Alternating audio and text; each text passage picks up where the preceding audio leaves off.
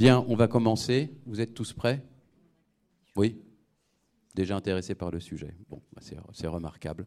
Je vous, propose aux, à l'intervenante et aux intervenants, donc la, la, diversité, bon. La parité n'est pas très représentée, donc vous asseyez comme vous voulez, puis moi je vais me mettre au milieu, parce que je suis la personne la, moins intéressante du, euh, de la table ronde. Voilà, mais comme ça je vous passerai la parole plus aisément. Ah, comme vous voulez. Voilà. Gauche ou droite Visiblement, vous êtes à gauche. Alors, on va essayer de mettre un peu d'humour dans tout ça. Euh, merci, bonjour euh, et bienvenue à cette session qui va durer trois quarts d'heure. Euh, moi, je me présente, je m'appelle Jérôme Cohen, j'ai fondé Engage, qui est une organisation qui vise à impliquer les citoyens et les organisations dans les grandes transitions sociales et environnementales. Je pense que vous voyez ce que ça veut dire. Et puis, j'ai fondé plus récemment euh, un projet qui s'appelle euh, Le Grand Défi des entreprises pour la planète, qui est notamment inspiré de la Convention citoyenne pour le climat, mais adapté au monde économique. Alors, j'ai le plaisir d'animer cette table ronde euh, qui s'intitule exactement Quand l'ancrage territorial et l'utilité sociétale ne font plus qu'un. qui nous semble être à, tous les cinq une, une problématique fondamentale, car l'on sait aujourd'hui que beaucoup des réponses aux enjeux environnementaux, qu'ils soient climatiques et, j'insiste, de biodiversité, on en parle moins, euh, seront locales, territorialisées, euh, et que cette transition euh, environnementale et sociale se doit d'être juste socialement. Ça, c'est aussi pour nous une dimension fondamentale. fondamentale aussi parce qu'il nous semble que l'appropriation des solutions et leur émergence nécessite un dialogue très fourni me semble-t-il, entre les différentes parties prenantes euh, sur un territoire, que ce soit euh, les pouvoirs politiques, les associations, les ONG, les entreprises, les citoyens. Il nous semble que, enfin il me semble en tout cas, que rien ne se fera d'utile et d'impactant sans cette convergence entre ces différents acteurs. Et eh bien justement, ça tombe bien parce que nous avons quatre représentants euh, de ces parties prenantes, j'aime pas le mot, on va dire de ces acteurs de ces territoires, qui tous travaillent, me semble-t-il, avec la même ambition de cette transition, mais à des places avec des missions qui sont différentes. Donc moi j'ai tenu mes deux minutes, maintenant à vous de tenir les sept. Voilà. Euh, alors on va commencer par vous justement Isabelle, Isabelle April. Vous êtes directrice de l'innovation sociétale et des nouveaux modèles économiques chez Sodexo. Et puis, plus particulièrement, CEO d'un nouveau projet qui nous a semblé absolument passionnant, qui s'appelle Passerelle. Euh, est-ce que vous pourriez commencer par nous évoquer ce, projet que vous avez lancé il y a à peu près trois ans Chère Isabelle? Oui, merci. Bonjour à toutes et à tous. Merci de me donner l'occasion de, présenter effectivement ce nouveau modèle économique qui se différencie du modèle classique chez Sodexo et globalement d'un modèle classique par le fait que pour le concevoir, on est parti des impacts qu'on veut avoir sur un territoire et du choix des territoires sur lesquels on veut avoir ces impacts. Et donc on a choisi comme terrain d'expérimentation la France d'abord, et particulièrement les, quartiers prioritaires de la politique de la ville, parce que ce sont des territoires moins favorisés et que c'est particulièrement là qu'on peut avoir un impact plus fort. Ces impacts, ils sont au nombre de trois. D'abord, comment Sodexo peut contribuer à développer l'employabilité des habitants de ces territoires. On est un gros employeur de main-d'œuvre qu'on forme, qu'on accompagne, qu'on insère. Et donc, à ce titre-là, il nous semble qu'on peut avoir un impact très fort auprès de, ces populations qui cherchent des emplois. Et puis, deuxième impact, c'est toujours lié à notre cœur de métier historique, comment on peut améliorer la santé par l'alimentation. On a cette expertise en interne et il nous semble que partager avec le plus grand nombre, ça peut créer de la valeur. Et enfin, le dernier impact qu'on recherche, euh, et c'est sur cette base-là qu'on a conçu ce nouveau modèle, c'est comment on peut concrètement, par le choix qu'on a fait de s'ancrer dans ces territoires, par le biais de, de bâtiments dont je parlerai tout à l'heure, comment on peut contribuer à l'attractivité de ces territoires et à la cohésion sociale. Donc autour de cette feuille, à, partir de cette feuille de route, on a euh, conçu un, bâtiment qui est, alors on parle beaucoup de tiers-lieux, moi je dirais c'est un lieu hybride dans lequel on héberge un certain nombre d'activités qui sont toutes tournées vers les impacts qu'on recherche. C'est-à-dire toutes ont une utilité par rapport à l'employabilité, à la santé par l'alimentation ou à la cohésion sociale. Et donc, on a un premier pilote qui a vu le jour à Clichy-sous-Bois. Donc, c'est un bâtiment qui s'appelle La Passerelle, tout comme ce modèle, qui est hébergé au sein d'une structure nouvelle au sein de Sodexo, qui est une structure de l'économie sociale et solidaire. Et donc, on aurait pu faire tout ça sous l'angle de la philanthropie. C'est absolument pas le choix. On a voulu pérenniser ces actions, ce modèle. Et donc, tout ça s'appuie sur un moteur économique, sur un cœur économique qui est un outil de transformation qu'on appelle une légumerie dans notre, dans notre jargon. C'est un outil où on va transformer la production agricole locale pour en faire des produits prêts à consommer, prêts à cuisiner, qu'on va commercialiser. Et sur la base de ce cœur économique, on va pouvoir développer euh, et, et, soutenir d'autres actions. Alors concrètement, dans ce bâtiment qui a vu le jour il y a quelques mois à Clichy-sous-Bois, donc on a conçu et construit euh, on, a une, on a donc créé des services qui tous sont adaptés aux besoins du territoire. Il y avait un problème de place en crèche, qui est un vrai frein périphérique à l'emploi. Donc on a créé une crèche euh, pour accueillir 21, enfin, dans laquelle il y a 21 berceaux. On a construit une salle de formation parce que c'est un territoire qui en manquait. Et on a construit un espace qui est dédié à toutes les animations, tous les ateliers qu'on va pouvoir proposer aux habitants du territoire. Donc voilà, c'est ce lieu hybride sur lequel on, travaille et c'est ça que le modèle, la passerelle, c'est ce modèle-là, ancré dans un territoire, qu'on a conçu avec les acteurs locaux et c'est vraiment fondamental pour nous dans notre démarche. C'est-à-dire on croit beaucoup au fait que s'ancrer dans un territoire et créer de nouvelles alliances avec des acteurs locaux, publics comme privés, c'est ce qui pourra faire changer les choses. Et donc on est dans une logique très euh, d'impact. Et euh, très concrètement, sur ce modèle-là, enfin sur cette passerelle-là, pardon, on crée une vingtaine d'emplois directs. On, entend toucher à peu près 500 personnes par an au travers des ateliers et des actions qu'on va mener. Et puis, on veut emmener une centaine de personnes dans des parcours vers l'emploi, alors dans des emplois chez Sodexo, mais pas seulement. Notre idée, c'est vraiment de créer des parcours depuis le sourcing, l'accompagnement jusqu'à l'emploi. Alors, on est un gros employeur et on a plus d'une centaine de métiers, donc on a un terrain de jeu intéressant, mais on, entend ouvrir ces parcours-là à d'autres entreprises partenaires. Tout est fondé sur, même si c'est une initiative privée de Sodexo, un financement de Sodexo, toute la valeur du projet tient dans les alliances qu'on peut créer avec les acteurs publics sur le territoire et d'autres acteurs euh, privés. Alors du coup, je rebondis, j'ai deux questions, chère Isabelle. La première, c'est que vous parlez de, travail avec les acteurs locaux. Euh, est-ce que vous pourriez être un peu plus précise et nous citer les acteurs avec qui vous travaillez avec les Chisoubois Et deuxième question qui est liée, c'est euh, vous parlez de business, enfin, de business model qui n'est pas de la philanthropie, donc ça c'est fondamental et intéressant. Et quelle est la particularité, la singularité de votre business model? Deux questions. Alors, le, tout premier partenaire que je voudrais saluer ici, c'est euh, le, maire actuel pour, pas très longtemps de Clichy-sous-Bois, qui est Olivier Klein. Euh, c'est lui qui a cru en ce projet, c'est lui qui nous a accompagnés pour trouver un, terrain sur lequel on a conçu et construit ce bâtiment. C'est avec lui et ses équipes qu'on a identifié les besoins qu'on était en mesure de, combler par rapport au manque sur le territoire. Donc ça, c'est vraiment euh, un, partenaire fondamental dans le, dans le, modèle. Et puis très concrètement sur les sujets d'employabilité, on est aujourd'hui euh, en, en, contact permanent et en travail collaboratif avec Pôle Emploi, la mission locale, les associations qui sont, elles, en contact avec les habitants qui sont en, recherche d'emploi. Donc euh, voilà, on a déjà ces partenaires-là. Et puis plus globalement sur la santé, il y a un certain nombre d'associations qui sont déjà très actives. Euh, l'idée, c'est pas d'arriver en, expliquant ce qu'il faut faire, c'est vraiment de trouver le moyen de, euh, d'apporter plus de valeur sur, sur le territoire avec les moyens dont on dispose.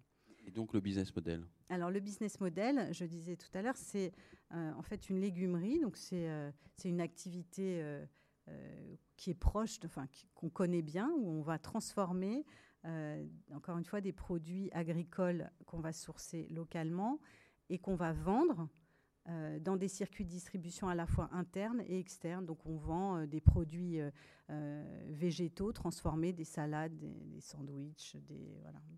Mais alors justement, vous avez prononcé tout à l'heure le mot innovant. Oui. Hein en quoi le business model de cette légumerie ou du lieu est-il innovant? C'est quoi Là, je l'ai pas saisi. Alors, l'innovation. L'innovation, elle est dans le cœur de et l'objectif premier de la passerelle. Si on avait voulu faire une légumerie, on serait allé euh, certainement dans une zone industrielle euh, quelconque. Peut-être euh, pourquoi pas. Mmh. en tout mmh. cas, on aurait, on n'aurait pas choisi la difficulté parce que c'en est une de s'ancrer dans un territoire. L'objectif majeur de ce modèle, il est de créer de l'impact pour les habitants et d'engager les habitants. Ce modèle ne tiendra pas si on n'est pas en mesure d'apporter de la valeur que les habitants vont percevoir et qu'ils vont euh, mesurer. Euh, parce qu'encore une fois, ce lieu est hybride. Euh, il ne s'agit pas de mettre seulement une légumerie, mais bien de, faire vivre tous les étages de ce, bâtiment au bénéfice des habitants. Et ça, c'est nouveau. ce qui est nouveau aussi, c'est le fait que ce soit une initiative de Sodexo. On est dans des métiers où on répond souvent à des appels d'offres, à des demandes formulées. Euh, là, ce n'est pas le cas, c'est vraiment une initiative euh, que nous avons prise. Je vois que l'heure tourne, hélas. Euh, votre temps est compté, mais il n'est pas fini, Isabelle. J'avais une dernière question. du coup, quel résultat Parce que qui dit business model, malheureusement, dit résultat concret. Sinon, on n'y arrive pas. Donc, à la fois, quel résultat concret vous attendez à court terme, enfin, pour l'espace de, de Clichy-sous-Bois, et en termes de déploiement du projet plus largement Est-ce que vous pouvez nous en dire deux mots à trois ans, à cinq ans, je sais pas alors concernant Clichy-sous-Bois, on a une mesure d'impact qui, euh, qui, est liée aux impacts qu'on recherche, bien sûr. Donc je, vous disais, il y a une centaine de personnes qu'on veut accompagner dans des parcours vers l'emploi. On veut euh, compter parmi les bénéficiaires des ateliers qu'on va, qu'on va initier dans, ce bâtiment à peu près 500 personnes du quartier. On a créé déjà une quinzaine d'emplois. à terme, on sera sur euh, une vingtaine d'emplois. Euh, en termes d'équilibre, enfin, on cherche l'équilibre économique. Et l'ambition en termes de déploiement, c'est vraiment euh, d'avoir 10 autres passerelles en France sur le territoire euh, national d'ici 2025. Donc vous voulez aller vite, parce que ça s'est fait en 3 ans le premier, et dans 3 ans, vous êtes x10, en fait. Exactement. On n'attend pas 10 ans de retour d'expérience, on y croit beaucoup et on lance le développement tout de suite. Ok, super, merci. On va continuer avec Sébastien de Vosset. On continue avec les grosses entreprises, logotisées. Euh, Tout à fait. Euh, cher Sébastien, vous êtes directeur de clientèles institutionnelles au sein euh, de. Alors, c'est la Caisse d'épargne, je crois. Bon, Caisse d'épargne. Caisse d'épargne, c'est ça. Est-ce que vous pourriez rapidement présenter votre groupe et puis ce que, ce que ça veut dire Quelles sont vos responsabilités? Oui, bien sûr clientèle institutionnelle, euh, ça couvre l'ensemble des, acteurs qui agissent en fait sur le, territoire, puisque ça couvre les collectivités euh, au sens très large, avec l'ensemble de leurs satellites, les bailleurs sociaux et, le grand monde de l'économie sociale et solidaire. Ce qui est intéressant de, peut-être de souligner sur le, modèle de la, Caisse d'épargne euh, Île-de-France, c'est que c'est, une, banque qui est ancrée sur son territoire. Et, dans ce sens-là, c'est peut-être l'illustration du, modèle de circuit court euh, par excellence, puisque euh, nos clients sont sur le territoire euh, de l'île de France. L'épargne que l'on, collecte de nos clients est réinvestie systématiquement sur des projets exclusivement sur l'île de France. donc ça, c'est vraiment une particularité propre à notre modèle. La deuxième, c'est que l'on couvre tous les, tous les clients. Donc, on a euh, un francilien sur quatre qui est client de la caisse d'épargne, mais aussi ben, justement les acteurs qui font la transformation euh, de, l'île de France. Je pense euh, aux acteurs de la santé, les hôpitaux, les acteurs de l'aménagement, des transports. Je pense au logement. Je parlais des bailleurs sociaux, c'est un acteur très important dans le, logement social. Et puis, euh, ce qui fait le lien entre euh, les individus sur le territoire, et ça, a été très bien euh, présenté, c'est les acteurs de l'économie sociale et solidaire, qu'ils soient petits, grands, mais de tout ce monde associatif au sens large. Fait le lien et, on accompagne justement à travers justement pour qu'ils puissent accélérer leur démarche.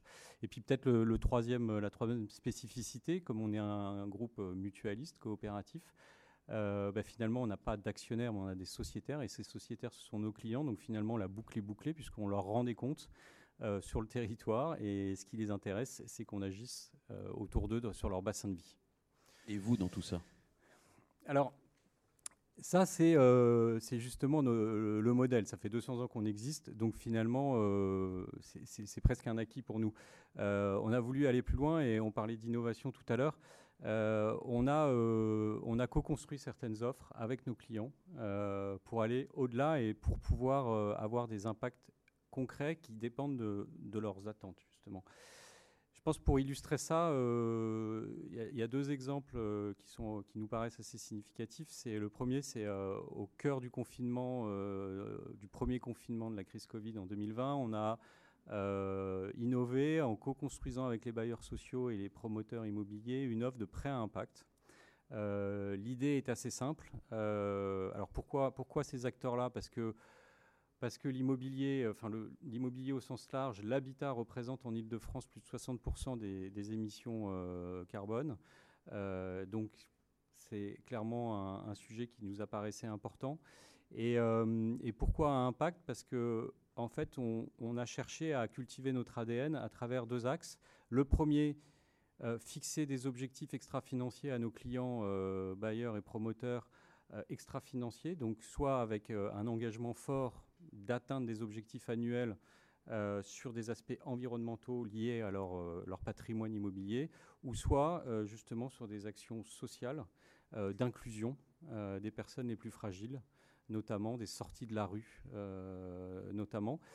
Et le deuxième aspect, c'est que finalement, pourquoi un impact? Nous, notre engagement, c'est que si ces objectifs sont atteints annuellement, en fait, on leur reverse une partie des intérêts qu'ils nous ont versés. Et ces intérêts, euh, ben, dans une convention tripartite avec nos clients, euh, on définit une association qui va bénéficier euh, de tout ou partie de cette bonification. Donc finalement, qui est locale elle aussi, qui est, qui est ou pas? Pas forcément. Alors, c'était pour boucler la boucle. Oui, ouais, tout à fait. Elle est, en fait, pour être franc, au début, on s'était dit, on va aller, on va aller, on va, on va prendre des associations euh, sans, sans, limiter. finalement, euh, nos clients nous ont tous demandé d'accompagner des associations qui agissent, par exemple les bailleurs sociaux, qui agissent pour leurs locataires. Et donc, c'est souvent des petites associations locales sur le territoire. Et euh, donc, comme on a vraiment co-construit cette offre, ça nous a semblé parfait comme, pour boucler la boucle, effectivement.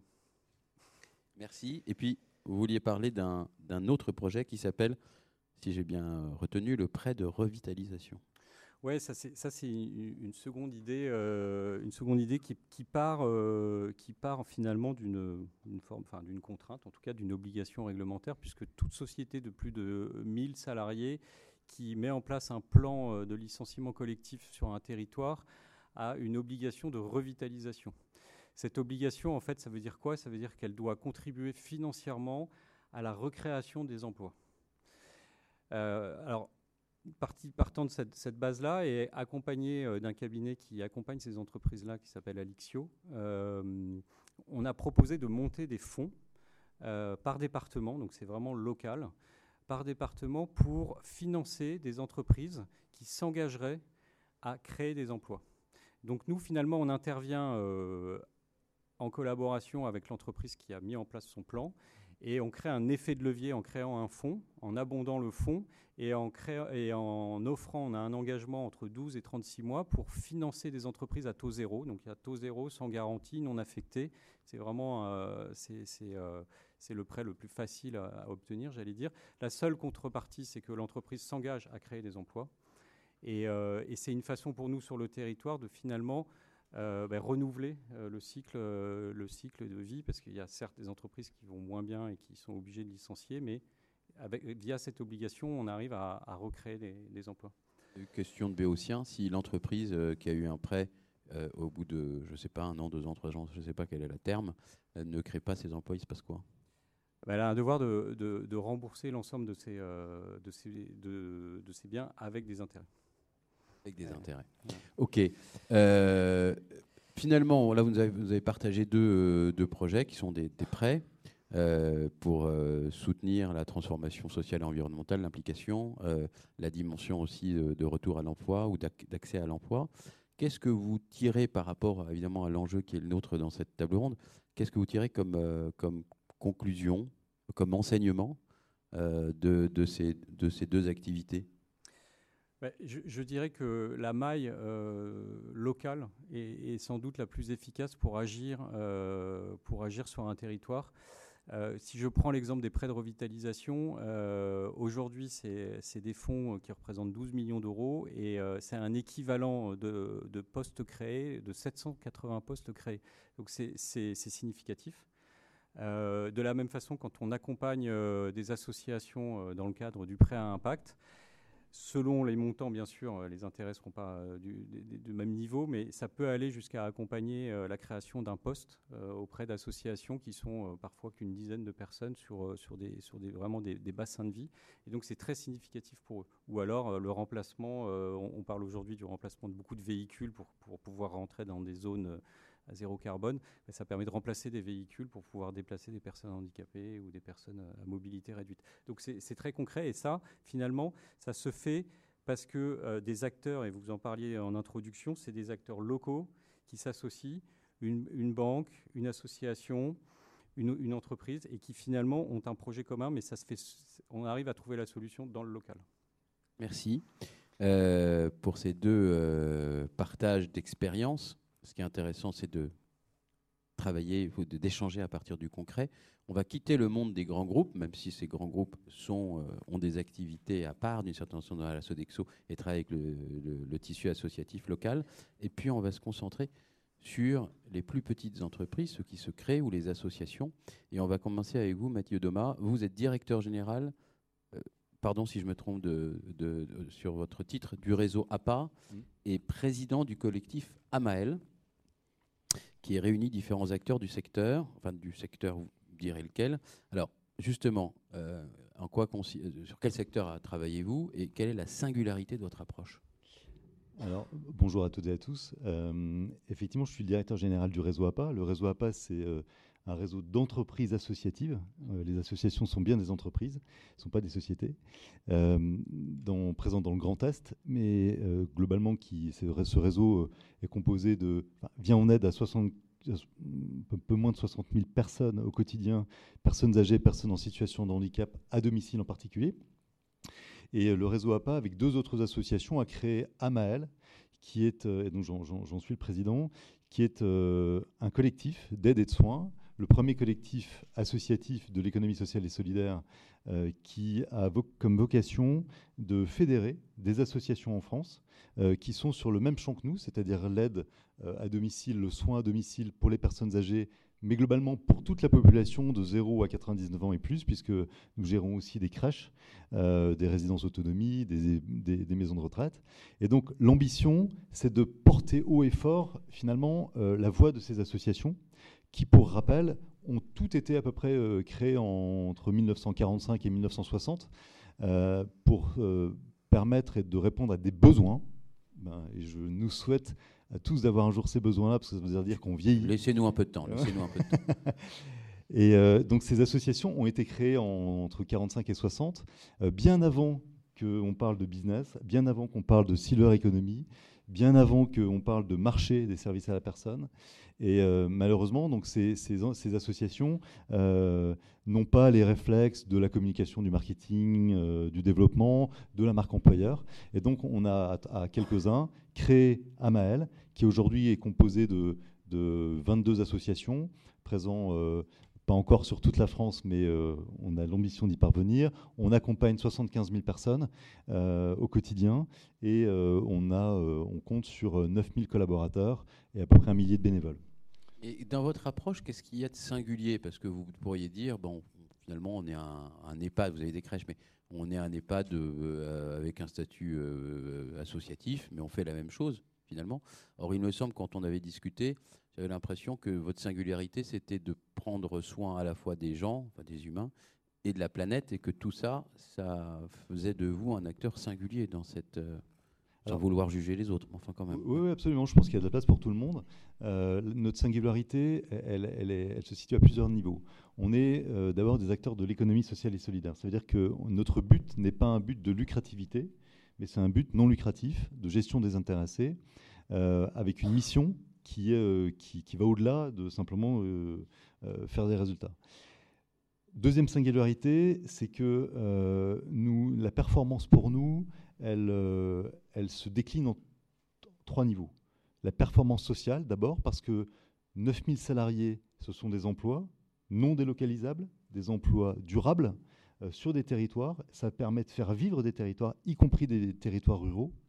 Euh, donc il y a une vraie performance sociale recherchée et on veut faire avec Amael, on veut faire de ces métiers des métiers à part entière, reconnus, valorisés ce qui n'est pas encore malheureusement le cas. Deuxième niveau de performance, c'est la performance économique, évidemment, puisque nous sommes des entreprises et que, comme ça a été dit précédemment, euh, euh, l'ESS euh, et les associations, en tout cas nous, nous ne sommes pas subventionnés. On fonctionne simplement avec des, fonctionnements de tiers payants des départements, pour éviter simplement que les familles versent 100% de la facture euh, voilà, donc nous ne sommes pas subventionnés et nous avons un modèle économique à faire vivre et donc une performance économique à, avoir pour que nous puissions pérenniser nos associations, pérenniser nos, structures de l'économie sociale et solidaire et être encore là dans 10 ou 20 ans. Euh, et le troisième, euh, le troisième point en matière de performance, c'est la performance environnementale. Alors, vous allez me dire, quand on fait, parce qu'on on, a très peu d'EHPAD, hein, on fait essentiellement de l'aide et de l'accompagnement et du soin à domicile. Euh, donc, quand on fait ces métiers-là, on n'est pas. On circule. on circule. On a besoin de voitures. Euh, on a un impact carbone qui est loin d'être nul. Euh, donc, on y travaille. On, y travaille en proposant des solutions de vélo électrique, en, proposant aussi des petites amies électriques. on travaille avec la fondation EDF, par exemple, qui nous a permis d'en acheter, de, de, les mettre à disposition.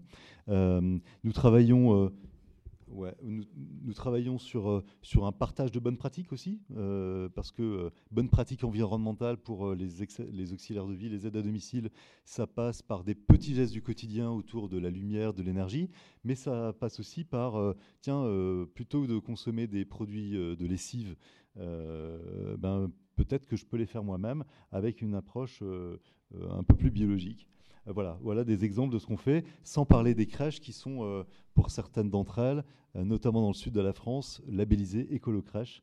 voilà, donc cette, préoccupation écologique, elle est omniprésente et elle fait clairement partie de la performance de, nos associations. Oui, et il y avait, me semble-t-il, aussi un, dernier point que j'aimerais évoquer avec vous, c'est que vous m'avez parlé d'écosystème, vous m'avez parlé de passer de la, la compétition à la coopétition, pardon j'ai mal à le dire, c'est un mot à la mode, comment ça être galvaudé, mais bref, mm. euh, coopération, et comment finalement euh, vous travaillez en écosystème, même avec les acteurs qui pourraient être considérés comme des compétiteurs et qui sont des acteurs privés du secteur? Alors, effectivement, je, vous avais dit ça quand on, s'était vu parce que. c'est toujours vrai, parce que ça fait trois jours. C'est toujours, c'est toujours vrai, j'espère que ça sera durablement. Euh, effectivement, on vient d'un monde de la compétition. Ces dernières années, euh, la concurrence euh, exacerbée. Aujourd'hui, dans nos milieux, dans notre milieu, on n'oublie pas une chose c'est que les familles, quand elles font appel à nous, c'est très peu pour du confort. Ça arrive, mais c'est très peu pour des raisons de confort. Généralement, quand on, fait appel à nos associations, euh, on est une famille avec un aidant qui s'épuise, voire qui est épuisé, euh, avec un parent âgé euh, qui a besoin d'aide, et c'est juste pas une option, l'aide. Et malheureusement aujourd'hui, compte tenu d'un certain nombre d'éléments existants, notamment sur la difficulté à recruter des professionnels qui font ces métiers, eh bien nos associations ont énormément de mal à avoir de la main-d'œuvre. Et aujourd'hui, on n'est plus en recherche de clients, de patients, de bénéficiaires, de, personnes à aider. On n'est plus en recherche. Euh, cet, été, euh, je vous ai dit tout à l'heure qu'on accompagnait 75 000 personnes.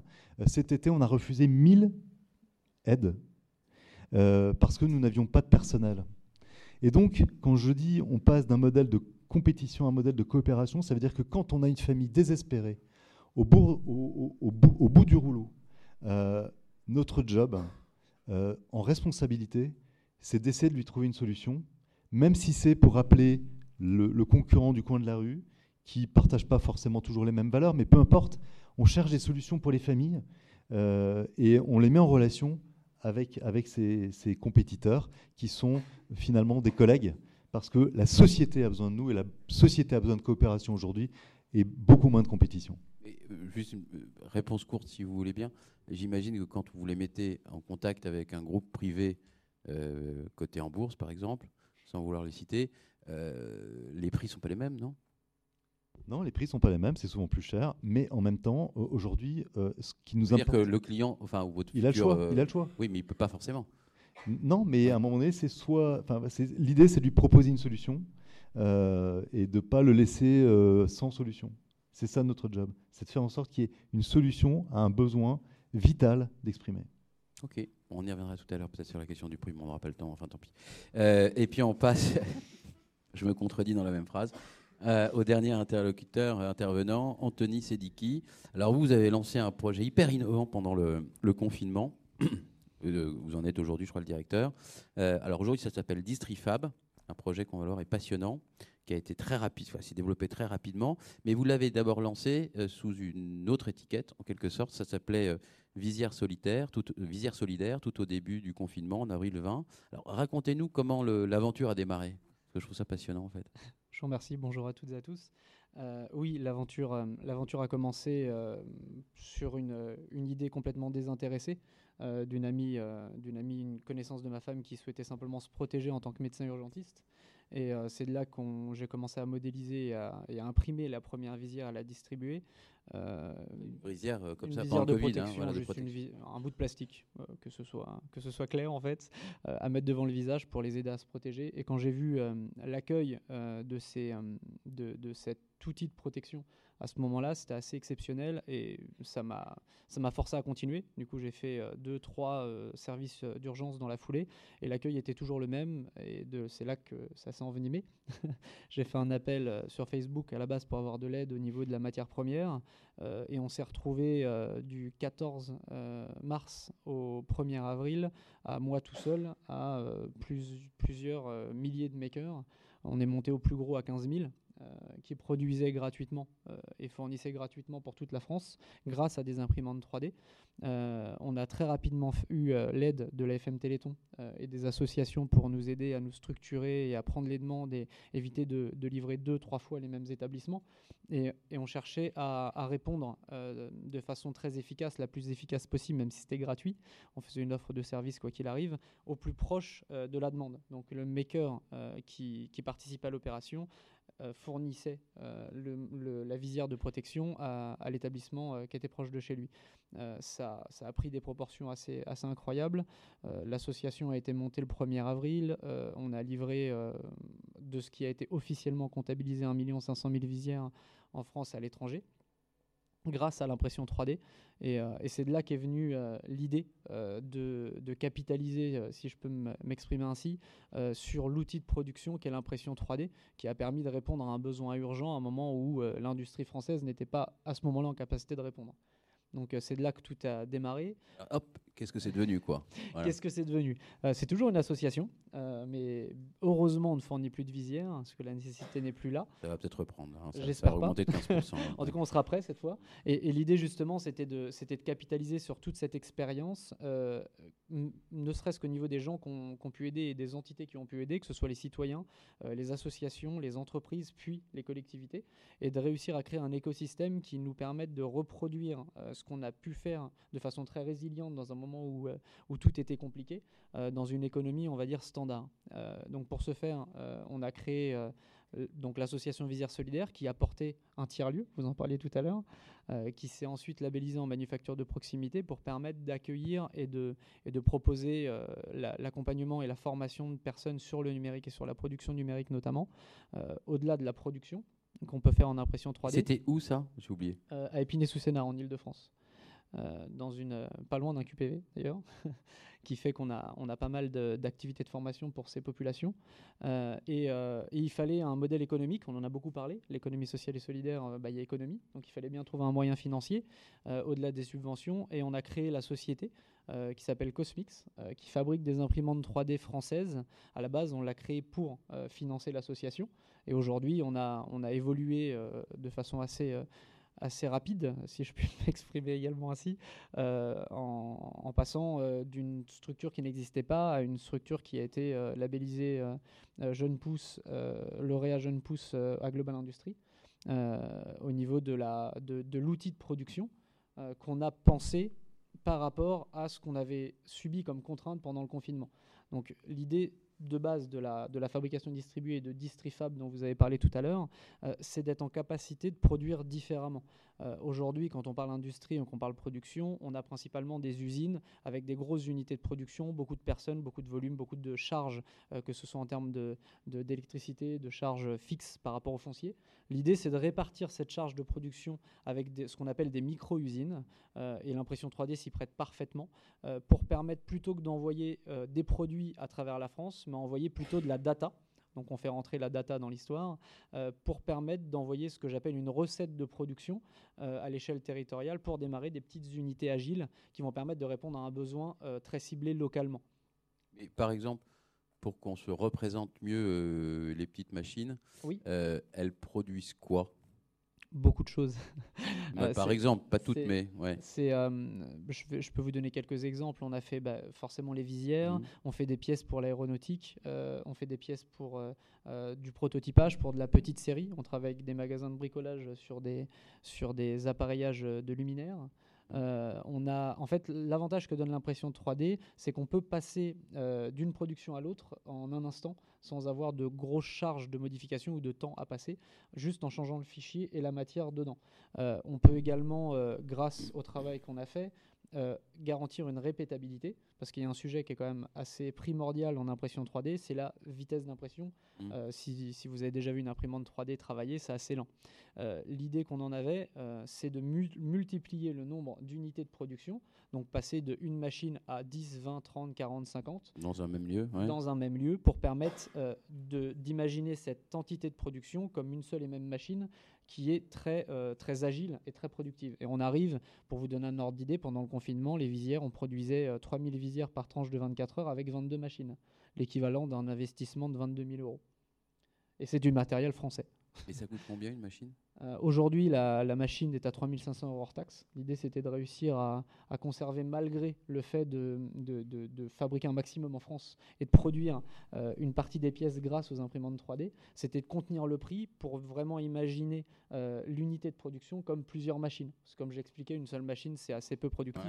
Donc il fallait contenir le, contenir le, prix et ensuite proposer toute une offre du service autour. Et vous avez dit que c'était des machines françaises. Tout à fait. Ce qui peut, qui peut dire qui peut pouvoir dire tout et n'importe quoi. Oui. Euh, tous les composants de la machine sont français. Non, c'est malheureusement impossible à l'heure actuelle. C'est pas faute d'avoir essayé. D'accord. Euh, le châssis vient de France, l'acier également, avec des partenaires industriels. Et les composants euh, sont coréens, quoi.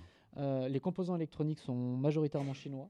Euh, parce que c'est les seuls aujourd'hui à avoir la capacité à produire ces éléments-là, euh, sauf euh, en jeux stratégiques où elles sont réservées et où on peut encore les faire en France, mais sinon c'est principalement en Chine. Pour tout le reste, la mécanique et l'assemblage, le design est fait en France.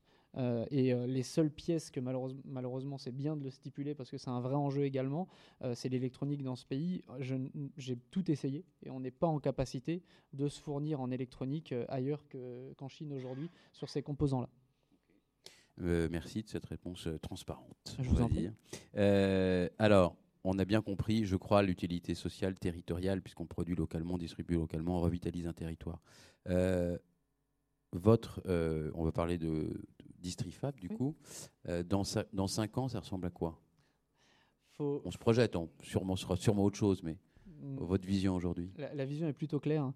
Euh, je, vais, je vais prendre quelque chose qu'aujourd'hui que tout le monde connaît, c'est le marketplace Amazon. Mm. Euh, imaginez un marketplace sur lequel, au lieu d'avoir euh, juste un, un, distributeur et un client, vous avez un designer, un, producteur ou des producteurs si c'est mm. un produit manufacturier, et un client.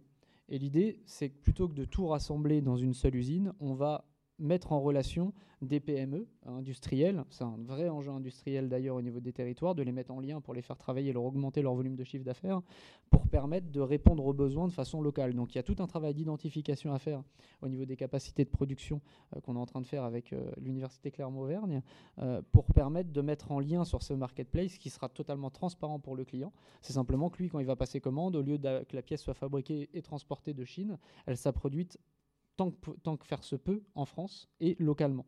Donc plus il va y avoir forcément de producteurs compatibles et plus on aura euh, des produits qui seront locaux euh, et, avec une livraison le plus court possible. C'est un vrai sujet, la logistique. Et si vous avez besoin d'investisseurs, je, vous propose d'aller voir euh, Sébastien. alors, on va bientôt passer à la, parole à, notre cher auditoire. Je voudrais juste commencer par, par, poser une question.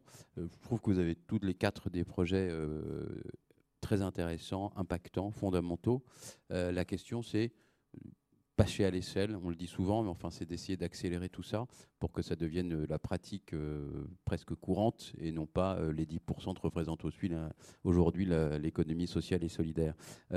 une idée, chacun, ou peut-être pas chacun, comme vous voulez, pour essayer de démultiplier l'impact de ce que vous faites. Qu'est-ce qui vous manque? Vous allez très vite, hein, c'est pas ce que je veux dire, mais qu'est-ce qui peut vous manquer? Aujourd'hui? Qui veut répondre à cette question piège? Non, c'est pareil.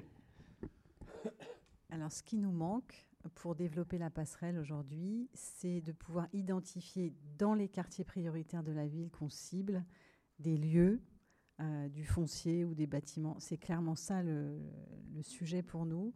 Et donc, euh, ça nécessite de, de travailler en, comme je disais tout à l'heure, avec des alliances très fortes euh, avec tous les acteurs locaux. Et c'est la condition pour qu'on déploie très très vite. Et vous avez déjà trouvé un ou deux autres lieux ou pas? Parce que s'il y a des maires dans la salle, vous pouvez accueillir ce projet. On est, oui, on a, on a vraiment quelques pistes puisque notre ambition c'est une dizaine d'ici 2025, donc ça approche. Mmh. Donc oui, on a, on a des pistes. Mais c'est que, que, que, des pistes, vous pouvez pas nous en parler? Non, non c'est sûr. Ce serait bien de faire ça là, non Produirable, non. Euh, ok, j'aurais essayé. Euh, une autre idée? Un autre besoin? Nous, clairement, nous, clairement dans, l'accompagnement de la dépendance, l'accompagnement des personnes euh, fragiles, fragilisées par l'âge la maladie ou le handicap, on a clairement besoin de main-d'œuvre. on a besoin aussi d'avoir des moyens par rapport aux ambitions politiques affichées pour que le coût ne, pèse pas simplement sur les personnes âgées ou leurs familles. Euh, donc là, il y, a, du courage politique à avoir et une application maintenant réelle, ça fait 15 ans qu'on en parle, euh, de, la loi sur la dépendance euh, et le financement de la dépendance parce que le financement de la dépendance permettra d'augmenter les rémunérations ou d'organiser différemment, parce que ce n'est pas que la rémunération, c'est aussi l'organisation du travail euh, des, salariés, de collaborateurs dans, ces métiers, et du coup d'attirer davantage. Euh, et si on, attire davantage, eh bien on, on peut prendre en charge davantage de personnes et, respecte le libre choix des familles et des personnes âgées de vivre à domicile le plus longtemps possible. Ok, appel au financement et au gouvernement et au courage politique. Donc, euh, merci. Euh, je vois que vous bouillez, vous avez tellement envie de poser des questions, donc c'est à vous. Euh, et on a cinq minutes, donc on a vraiment du temps. qui veut se lancer et poser la première question? Il suffit de lever la main.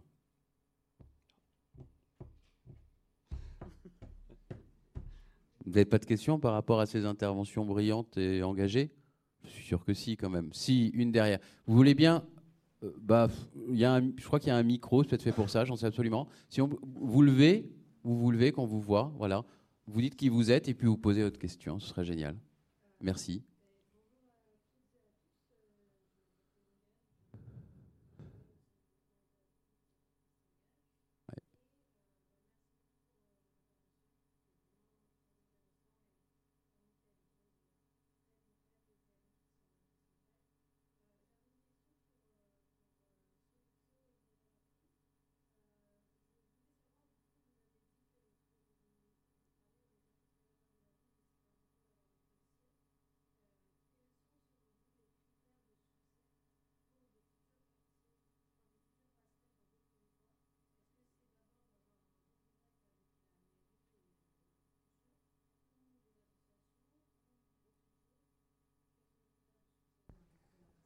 Merci.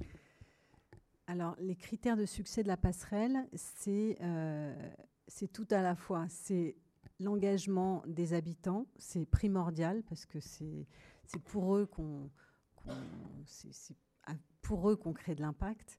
Euh, c'est tout à la fois. C'est-à-dire qu'il faut, et c'est ça qui est compliqué dans le déploiement de ce modèle, c'est qu'il faut à la fois trouver un lieu, euh, créer des alliances avec les acteurs euh, locaux, publics comme privés, et engager les habitants. Et tout ça en même temps, effectivement, ça, ça peut freiner un peu le, le déploiement et l'ambition très forte qu'on a de. Et j'avais une petite question. Euh, je rebondis après, c'est à vous, monsieur. Est-ce que vous n'êtes pas vu parfois euh, par des acteurs locaux qui font déjà presque la même chose, comme des concurrents? Qu'est-ce qu'ils viennent euh, faire, nous prendre l'argent et, faire des trucs ici, alors que ça fait 20 ans qu'on se bat? Que j'ai eu ça sur un autre projet, moi. Oui, alors on a effectivement, quand on a commencé ce projet, on a eu à faire face à un, déficit de crédibilité, je dirais. Effectivement, tout le monde se disait, mais qu'est-ce que Sodexo vient faire là réellement? Et parce qu'on a fait le choix de s'ancrer euh, physiquement par le biais d'un bâtiment dans le territoire, euh, les choses sont devenues plus concrètes très vite. Et euh, autre chose, on vient pas euh, se substituer, enfin, on vient pas euh, grignoter la part des subventions parce qu'on n'est pas du tout. Pas de subvention, mais je voulais dire, c'est mon précaré. Qu'est-ce qu'ils viennent faire ici Alors, c'est toute la, difficulté du, projet, comme je disais tout à l'heure. Il faut, il faut pas arriver en disant on va vous expliquer. Il faut être très humble il faut euh, trouver sa place dans un écosystème qui existe et qui, euh, au bout d'un moment, voit bien l'intérêt de travailler euh, avec nous parce qu'on apporte ce qui n'est pas encore sur le territoire. Mais ça a été très compliqué. Aujourd'hui, on a un pilote, on a quelque chose de hmm. concret. qui donne des résultats, hein. on a une preuve, on a, et donc ça, ça, devient plus facile. Mais ça a été trois années de, de, de longs, échanges. Un chemin, quoi. On apprend sur le chemin. Et d'ailleurs, à vous.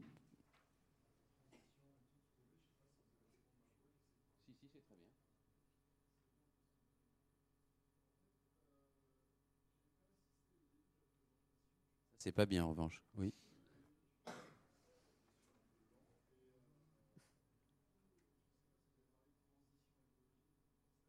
Oui. Rapide, hein, question.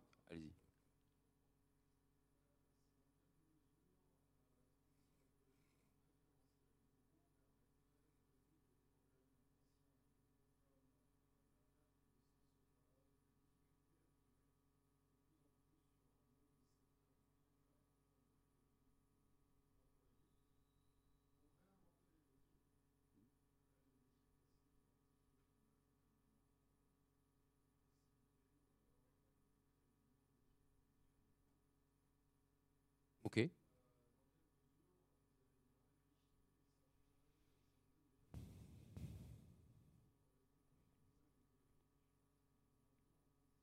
Hmm. Hopkins. Yeah.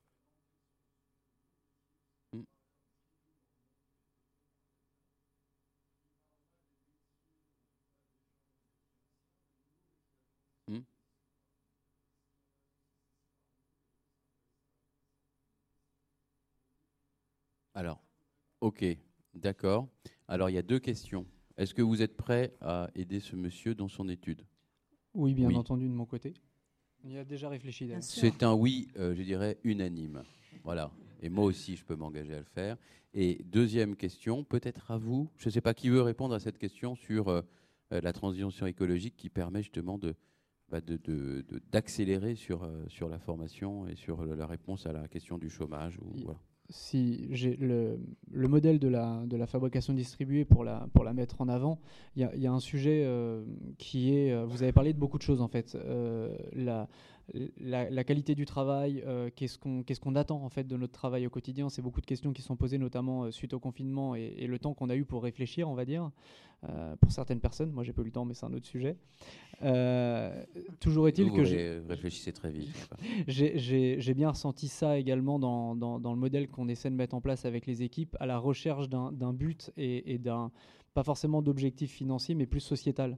On, s'est rendu compte qu'on avait plus envie de se tourner vers, euh, vers tout ce qui était aide à l'autre, euh, tout, ce tout ce qui pouvait donner du, sens au quotidien au-delà de l'argent. Et, je pense que l'emploi local et territorial est un des meilleurs moyens aujourd'hui pour répondre à un besoin, un besoin, on va dire, de personnel, parce que c'est un besoin personnel, d'épanouissement, dans le sens où on va agir pour son territoire, dans son territoire, donc on va côtoyer les gens de son territoire avec ses problématiques et essayer d'y répondre naturellement.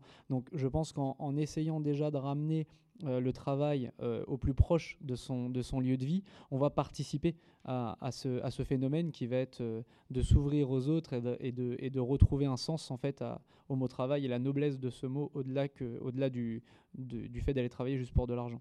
Merci. Qui veut rebondir? Vous voulez Isabelle? Vous voulez? Non, pas spécialement, vous voulez Juste, euh, effectivement, on a eu, on a, on a cette préoccupation. Je, je parlais tout à l'heure de bâtiments hybrides. Ça fait partie aussi de, de, notre contribution à, une ville différente, durable. Euh, arrêter de construire des bâtiments avec un usage unique et, et tout ça crée aussi des métiers en termes d'animation.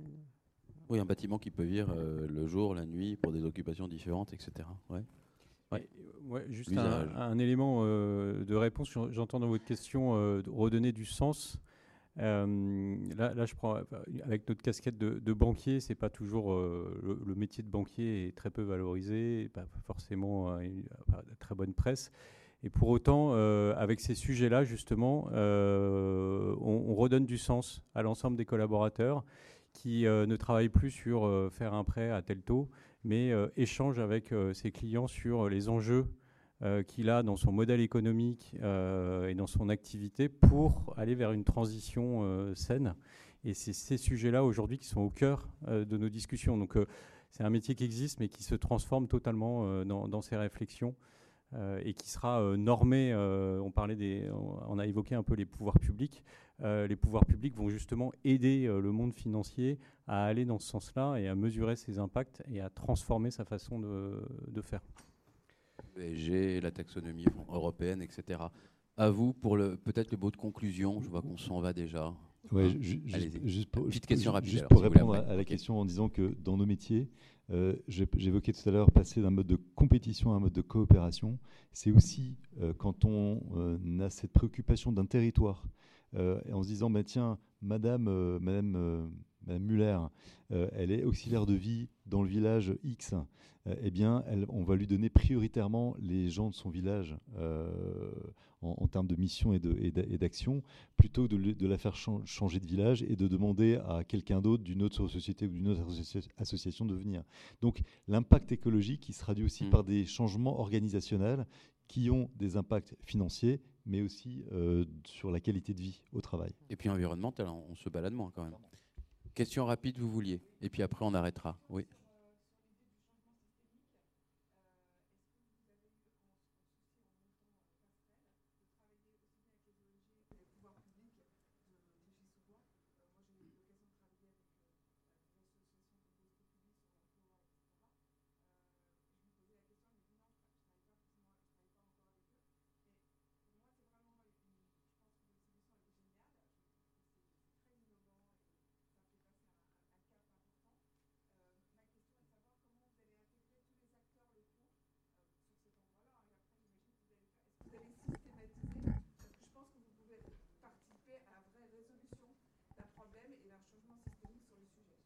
Alors, pour, euh, quand on arrive sur un territoire, euh, la découverte des associations qui sont actives, on l'a fait par l'intermédiaire de la structure euh, municipale. Hein. Il, y a une direction des associations et c'est par leur intermédiaire qu'on est connecté à ces associations ultra locales.